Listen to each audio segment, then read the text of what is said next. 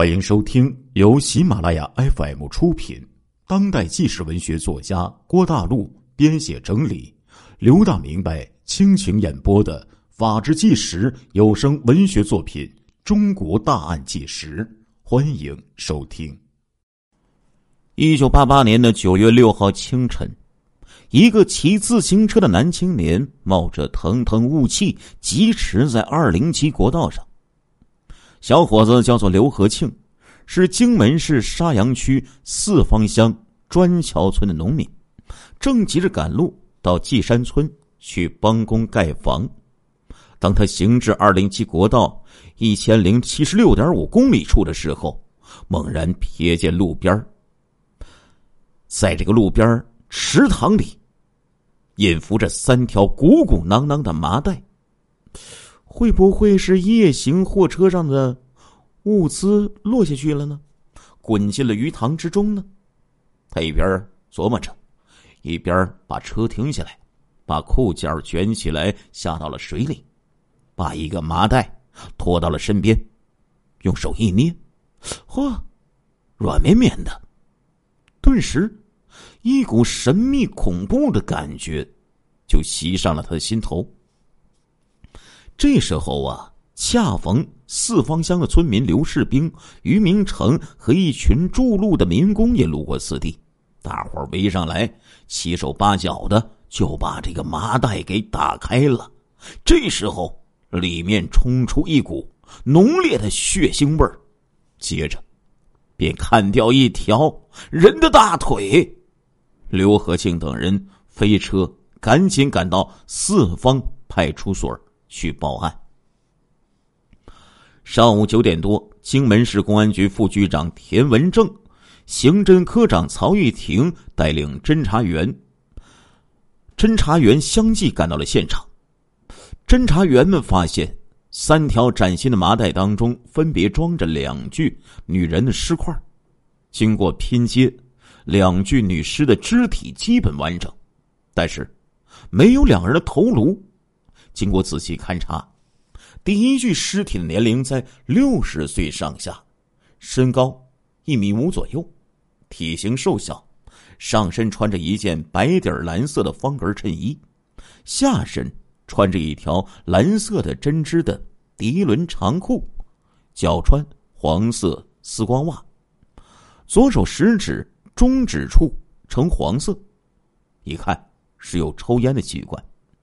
他的长裤兜里边装有一张从四川梁平到万县的公共汽车票，上面盖有八月三十一号九点五十分的戳记。第二具女士的年龄大概是在四十岁上下，身高一米六左右，体型肥胖，上身穿着墨绿色的柔姿纱的衬衣，衬衣口内呢装有。万县至沙市的轮船票，四川梁平的粗粮票，和一张写有“建”“尺”“元”等文字的电报纸。除此之外，还有犯罪分子用来包裹尸体的浴巾、绒、白布条和塑料薄膜。然而啊，所有这些都不能证明死者的身份。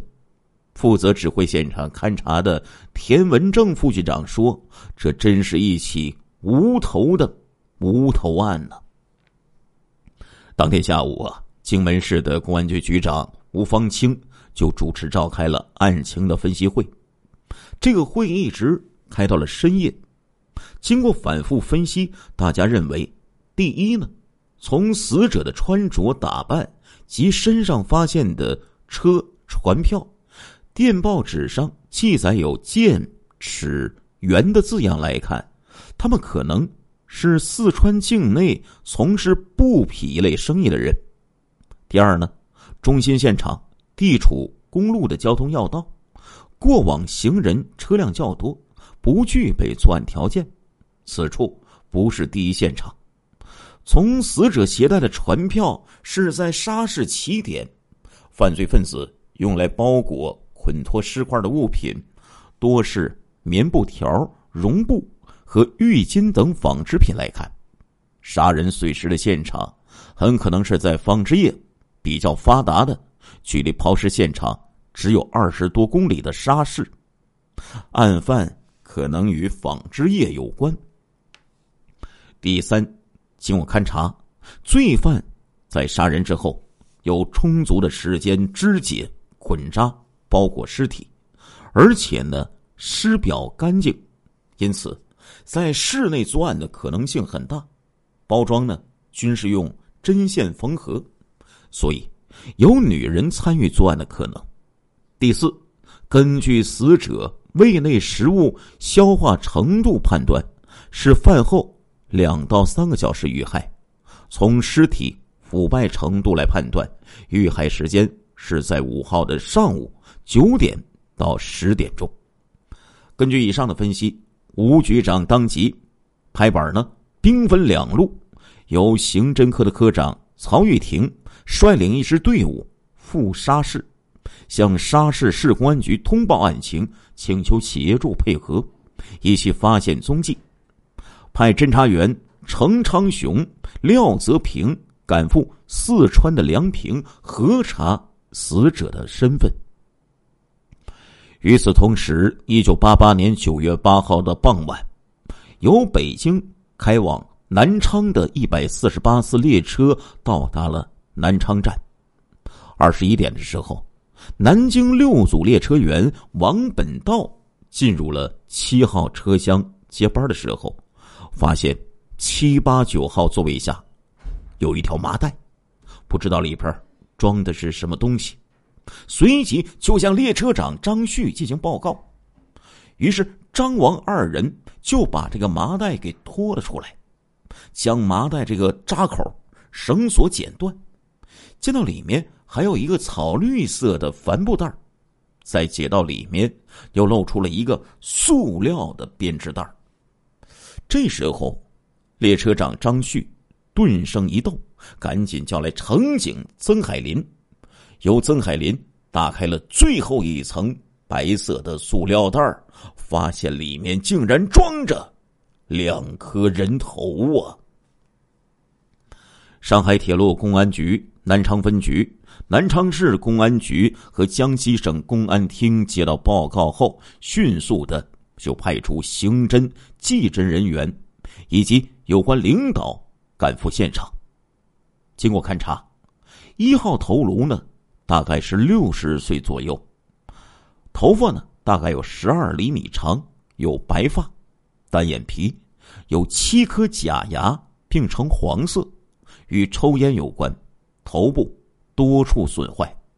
二号头颅大概四十岁左右，黑发，发长九点五厘米，单眼皮，小鼻子，面部的脂肪丰富，整个头皮及颜面的软组织均未见损伤。经过法医鉴定，两名死者死亡的时间相同，大概呢都是在五天左右。一号头颅系脑严重损伤而死，二号头颅系窒息死亡，两名死者均系 O 型血。此外呢，滚扎两颗头颅的包装，除了麻袋、帆布袋、塑料袋以外，还有旧单人的沙发枕巾。黄底儿大花的旧双人枕巾，灰色的黑眼条女长裤，白底儿小红花松紧带女短裤各一条。根据现场来看，这是一特大杀人碎尸案无疑了。为此呢，一九九八年九月九号，上海铁路公安分局向全国各地公安机关发出了协查通报。并组织了一百五十名铁路公安干警，沿铁路线全面展开侦查，一起发现线索。上海铁路公安局的协查通报很快就到了湖北省公安厅，继而到了荆门市公安局。尸首异地，相距千里，会不会是同一起案件呢？荆门市公安局上至局长。下至一般的干警，都在关心和思考着这个问题。九月十一号下午，荆门市公安局接到省公安厅的通知，当即派出法医陈卫东和一名刑警奔赴南昌，提取两颗人头。在公安部的统一协调下，由湖北省公安厅牵头，九月十四号在荆门召开了联席会议。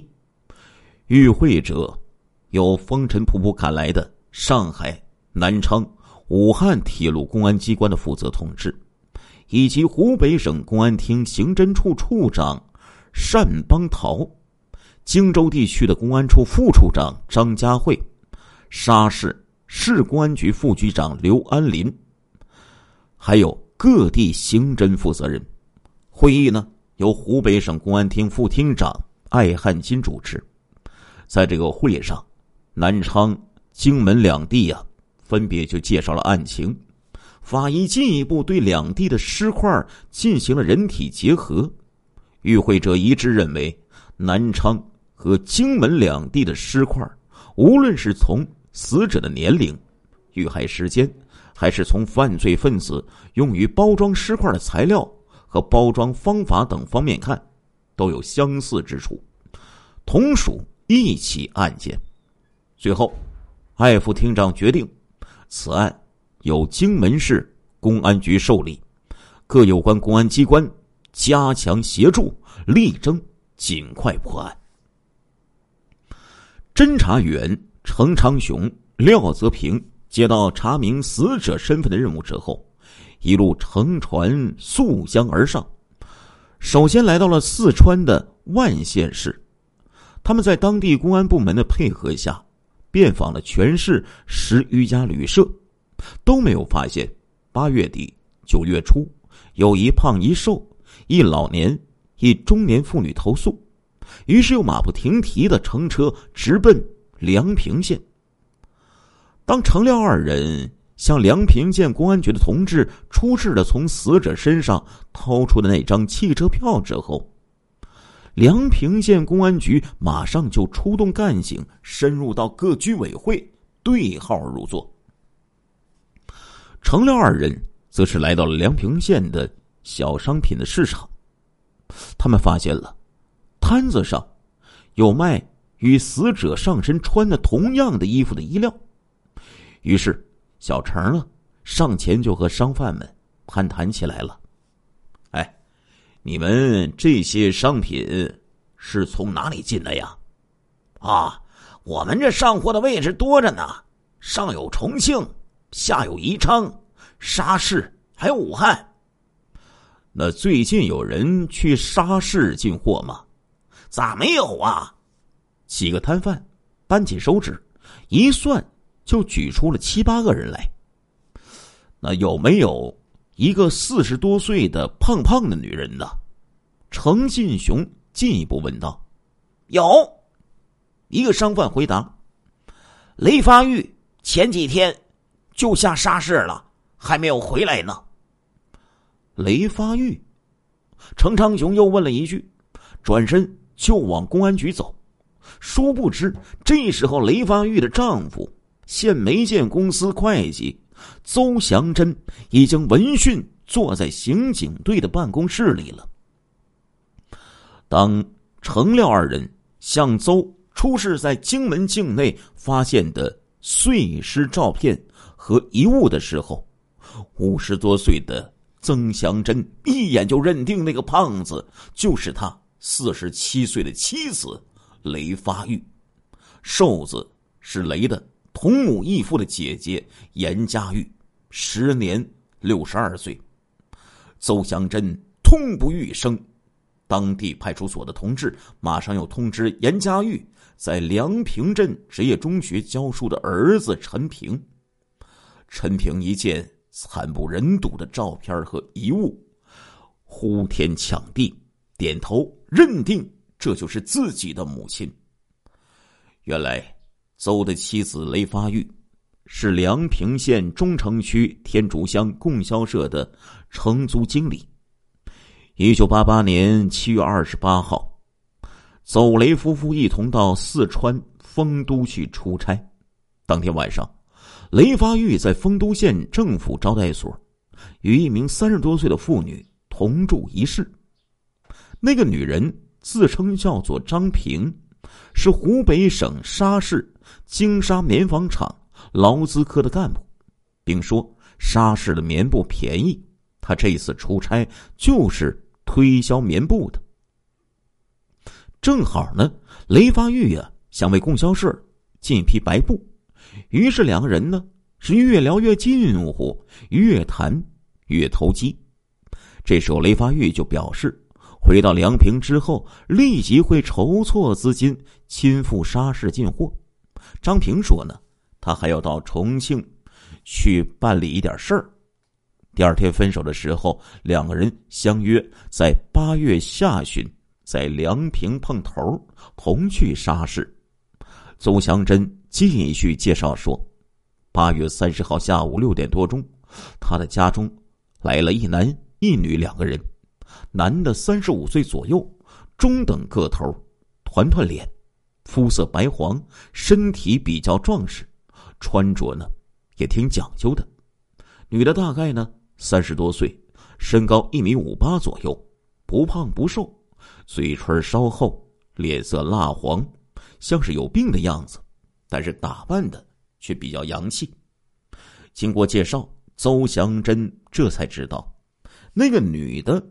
就是老雷丰都邂逅的张平，男的呢是初次见面，是湖北当阳紫盖贸易公司的胡远洋。寒暄几句之后，这个胡远洋就从一个黑色的人造革的皮包中拿出了白布的样品。老雷一看大喜呀，当即下厨做饭。席间，胡远洋说。丰都呢，还有一笔石蜡的生意要做，他必须要跑一趟丰都。雷发玉呢，却要求第二天就启程。这时候，张平强调，先给丰都发一封电报，说明情况，次日上午出发。酒足饭饱之后，雷发玉又领着胡张二人去邮局发电报，然后呢，目送他们两个人。进了北门供销旅社，这才转身回家。亲爱的听众朋友们，这一集的《中国大案纪实》播送完了，感谢您的收听，我们下一集再见。